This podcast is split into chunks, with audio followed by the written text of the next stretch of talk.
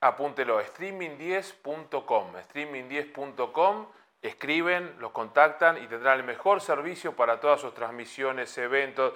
Yo cuando tengo que hacer algún evento y producirlo, los llamo y los contrato. Estamos en Corporate Trolls, aquí en Tinku Televisión. Nos saben el, honor, el placer, el orgullo, eh, e, esas cosas que uno, no lo digo porque está aquí conmigo, sino que ya sabe el aprecio, la admiración, el afecto que le tengo. Recién llegado a España, un día le escribo, me acepta en LinkedIn y le digo, me voy a Sevilla. Ella dirigía Andalucía Emprende. Me recibió cordialmente con su Instagram en mano, me hizo un live, ¿no? E, es pura energía es Rosa Siles Moreno y está aquí con nosotros en este programa de Corporate Talk. Rosa, ¿cómo estás? Estupendamente, muy contenta de estar contigo, Mario. Gracias por tenerte aquí. ¿eh? Por favor, gracias a vosotros. A ver, nos conocimos y me parece que si yo tengo que dar un sinónimo de lo que tú eres, eres comunicación y emprendimiento. Y eres una persona que cree en la comunicación para emprender y en formarse para emprender también. ¿Cuán importante es la comunicación y por qué eres esa comunicadora, me imagino que innata, pero por qué llevas al extremo de que se note que hay que comunicar lo que uno hace? A ver, la comunicación eh, es esencial para todos los seres humanos, pero en especial para los emprendedores. Un emprendedor es innovador, es alguien que es capaz de tener una idea que muchas veces es una idea loca, y esa idea loca necesita dos cosas. Una, ser rentable y la otra, conectar con clientes, con inversores y con todo un contexto que va a hacer que esa idea salga para adelante. Entonces, lo que no se comunica, en primer lugar, no se conoce y no se compra. Lo hablábamos antes en el programa. Entonces, los emprendedores cuando tienen una idea, lo primero que dicen es, no se la voy a contar a nadie, hacen modo volumen. Pero luego se dan cuenta que para avanzar tienen que contarla y qué ocurre que dicen, ah, yo quiero ser como Apple. Bueno, pues hay que invertir recursos, hay que saber comunicar porque aunque estamos en la era de la comunicación, muchas veces estamos más perdidos que nunca. Una startup puede decir no tengo recursos, no tengo presupuesto, estoy comenzando, pero ves que las grandes empresas, por algo me lo dices, creen que comunicar, hay que comunicar, pero no invierten recursos. Y me sucede eso, todos hablan de comunicación, y son pocos los que invierten lo que se necesita o quieren resultados inmediatos, el ya.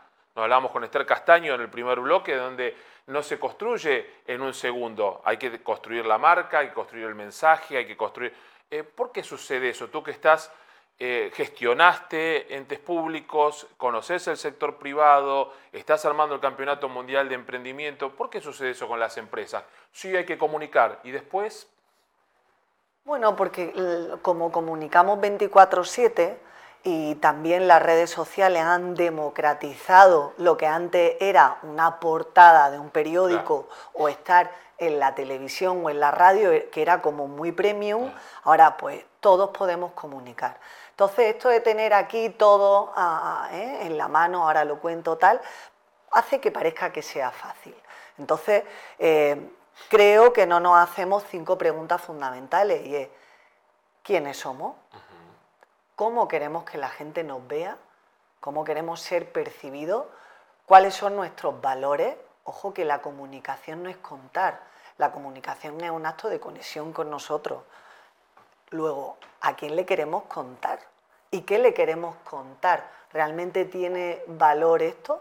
Y, con todo esto nos tenemos que lanzar a la piscina y tratar de comunicar desde el propósito, porque parece que esto de la marca personal, de contar, es como muy de escaparate. Y no, la comunicación es un acto de, de, de conciencia, de autenticidad y sobre todo de conexión y de generar confianza. Entonces hay que detenerse muy bien y muchas veces eh, tenemos que contar con especialistas, pero también contar con el equipo, como decía Esther, desde dentro, porque no solo son los portavoces, ellos son los que tienen la clave de, conectar realmente con la magia de lo que hacemos y de lo que somos con el resto de gente. Vamos al caso de las startups y los emprendedores que tú lo conoces muy bien, lo trabajaste a fondo y con mucho dinamismo y con mucho empuje para ellos también. Eh, ¿Cómo se, concilia eh, las ganas de comunicar y el eh, receptor de ese mensaje? Porque a veces es alguien que va a invertir dinero en tu proyecto y tal vez está viendo más la métrica, el negocio y no el valor que está o ese propósito que está transmitiendo. ¿Cómo se concilia ese, consigue esa, esa alquimia justa de transmitir esa pasión por lo que hago, lo que creo que va a ser una gran idea, y la rentabilidad y a quien tengo que seducir, a mi cliente, a mi nuevo socio, a mi proveedor, ¿cómo se consigue? Pues en una palabra te diría que es un proceso honesto, en primer lugar. Tú no puedes comunicar aquello que no eres. Muchas veces, cuando tú quieres, como tú dices muy bien, seducir, ¿no? El llegar a un inversor y contarle que eres muy bueno, mm. tú no puedes contar que eres bueno si no eres bueno, si no tienes hechos que te avalen para decir esto el mercado lo quiere, es decir, tienes que tener métricas de clientes, tienes que generar confianza en tu producto, en tu servicio, el equipo tiene que generar también esa confianza, entonces los mensajes que tú lanzas tienen que estar alineados con lo que un cliente o un inversor ve eh, y antes lo hablábamos, comunica todo, comunica no solamente el deck eh, que tú presentas, el papel, sino cómo lo defiendes, cómo respondes estas preguntas. Y yo creo que, que podríamos condensarlo todo en tres factores fundamentales. El primero, tienes que tener datos reales de a quién te diriges, qué objetivo tienes. Si tú quieres hablar eh, con inversores, estás buscando tu primera ronda o estás buscando la primera empresa que confíe en ti, en tu producto, tienes que conocer muy bien qué necesitan y luego qué les interesa, es decir, por qué están dispuestos a invertir en ti. En segundo lugar, tu relato. Y esto, Mario, sabes tú muchísimo más que yo. El poder del relato, pero un relato honesto, eh, que en esencia es cuál es tu propuesta de valor, en qué ayuda, qué soluciona, cómo hace un mundo mejor. Y en torno a eso construye el relato. El relato no es algo de qué bueno soy, tal, no, no. Tiene que ser un relato muy pegado al punto de partida, al problema y a los resultados. Y en tercer lugar, pues mm, tienes que aprovechar la tecnología, lo hablábamos antes, automatizar cómo cuentan las cosas, aprovechar la tecnología para que todo ese trabajo de reflexión pueda estar eh, a mano para ti en redes, en una web, en un entorno de WhatsApp, porque al final tiene que llegar lo que hacemos. Hablabas de relato y generalmente en los eventos de startup o emprendimiento se, cierra el evento con una ronda de pitch, sí. donde el relato es protagonista. Total. Y muchas veces las incubadoras o las las empresas que desarrollan y ayudan a desarrollar ideas convocan a un especialista en comunicación solo para la ronda de pitch, cuando el, emprendedor o el creador de la idea en todo el desarrollo del negocio jamás practicó o intentó contar su historia, su idea, su producto. Eh, ¿Crees que esa estrategia se sostiene o aconsejas, yo siempre aconsejo comenzar con el desarrollo de la idea, ya con una política de comunicación, una estrategia de comunicación. ¿Crees que es acertado o no comenzar junto con la idea la estrategia de comunicación? Absolutamente. Y esto lo hemos hablado muchas veces, sobre todo porque además tú eres experto en incorporar la comunicación como un activo desde el inicio.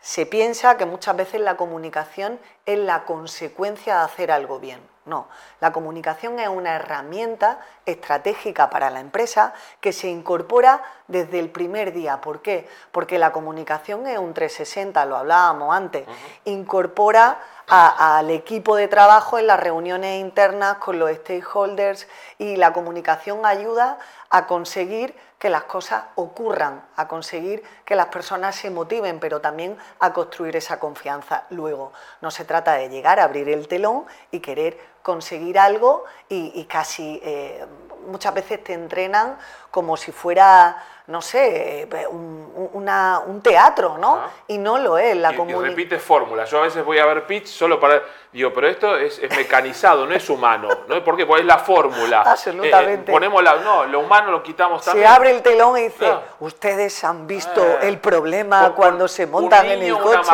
un niño, una mascota y emocionas, ¿no? Ya está el parámetro hecho, siempre igual. Problema, desconectamos. Cuando toda la comunicación sigue una misma lógica y no tenemos eh, e, esa, e, ese tras récord de incorporar la comunicación desde el minuto uno, en vez de hacer Gollum y decir esto no se cuenta hasta que no esté todo bien. Hay un emprendedor que siempre hablo de él, que es Pablo Enciso, eh, que es un malagueño que dice que él estaba vendiendo algo que no existía. Y cuando iba a las reuniones con los clientes, lo que hacía era una escucha proactiva para recoger la necesidad, el punto del dolor del cliente y a partir de ahí, en esa reunión, co-crear, construir. Ahí está. Entonces, la comunicación no solo sirve para vender, sirve para crear desde el inicio tu producto o servicio para no darte luego contra una pared. Gestionaste desde lo público, Andalucía Emprende, eh, con mucha acción, con, con estilo muy dinámico. ¿En qué estás ahora? Bueno, ahora me da un tiempo también de descanso. Yo creo que las personas que estamos en, acción y que somos transformadoras, e innovadoras, no podemos estar en carrera de fondo permanente. Entonces, me he permitido un descanso y en este tiempo de descanso lo que estoy haciendo es colaborando con proyectos que me parecen alineados con mi propósito, con mis valores. Pues lo has dicho tú antes, la Copa Mundial de Emprendimiento no puede estar más alineada porque es un escaparate extraordinario para que los emprendedores españoles y los latinoamericanos, ¿eh? y todo a nivel global, puedan eh, contar cómo están cambiando el mundo con sus ideas y participar en una competición que es única. Yo he tenido la suerte de vivir la nacional aquí en, España, pero luego ir a la competición donde hemos tenido la suerte de tener eh, finalistas en estos 100 grandes proyectos seleccionados en todo el mundo y estar en Riyadh te cambia el mindset. Solamente decir que por participar en la Copa Mundial de Emprendimiento entras a formar parte de una comunidad.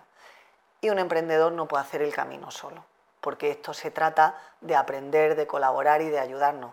Ya lo dicen los grandes, si quiere ir lejos, ve acompañado. Entonces estoy en la Copa Mundial de Emprendimiento, en alguna fundación que me gusta mucho comunicar desde el propósito, una fundación que se llama Lovexer, y en otras cosas que iréis viendo poquito a poco. Porque, Mario, a veces hay que estar en silencio, porque primero hay que trabajar, hay que trabajar eh, con los equipos y luego en función del valor que tenga para la comunidad, ir contándolo. Lo que se está preparando Rosa Siles Moreno, cuando dice hay que trabajar y hay que preparar, lo que sí te, comprometo a que cuando lances y anuncies lo que vendrá, vengas aquí.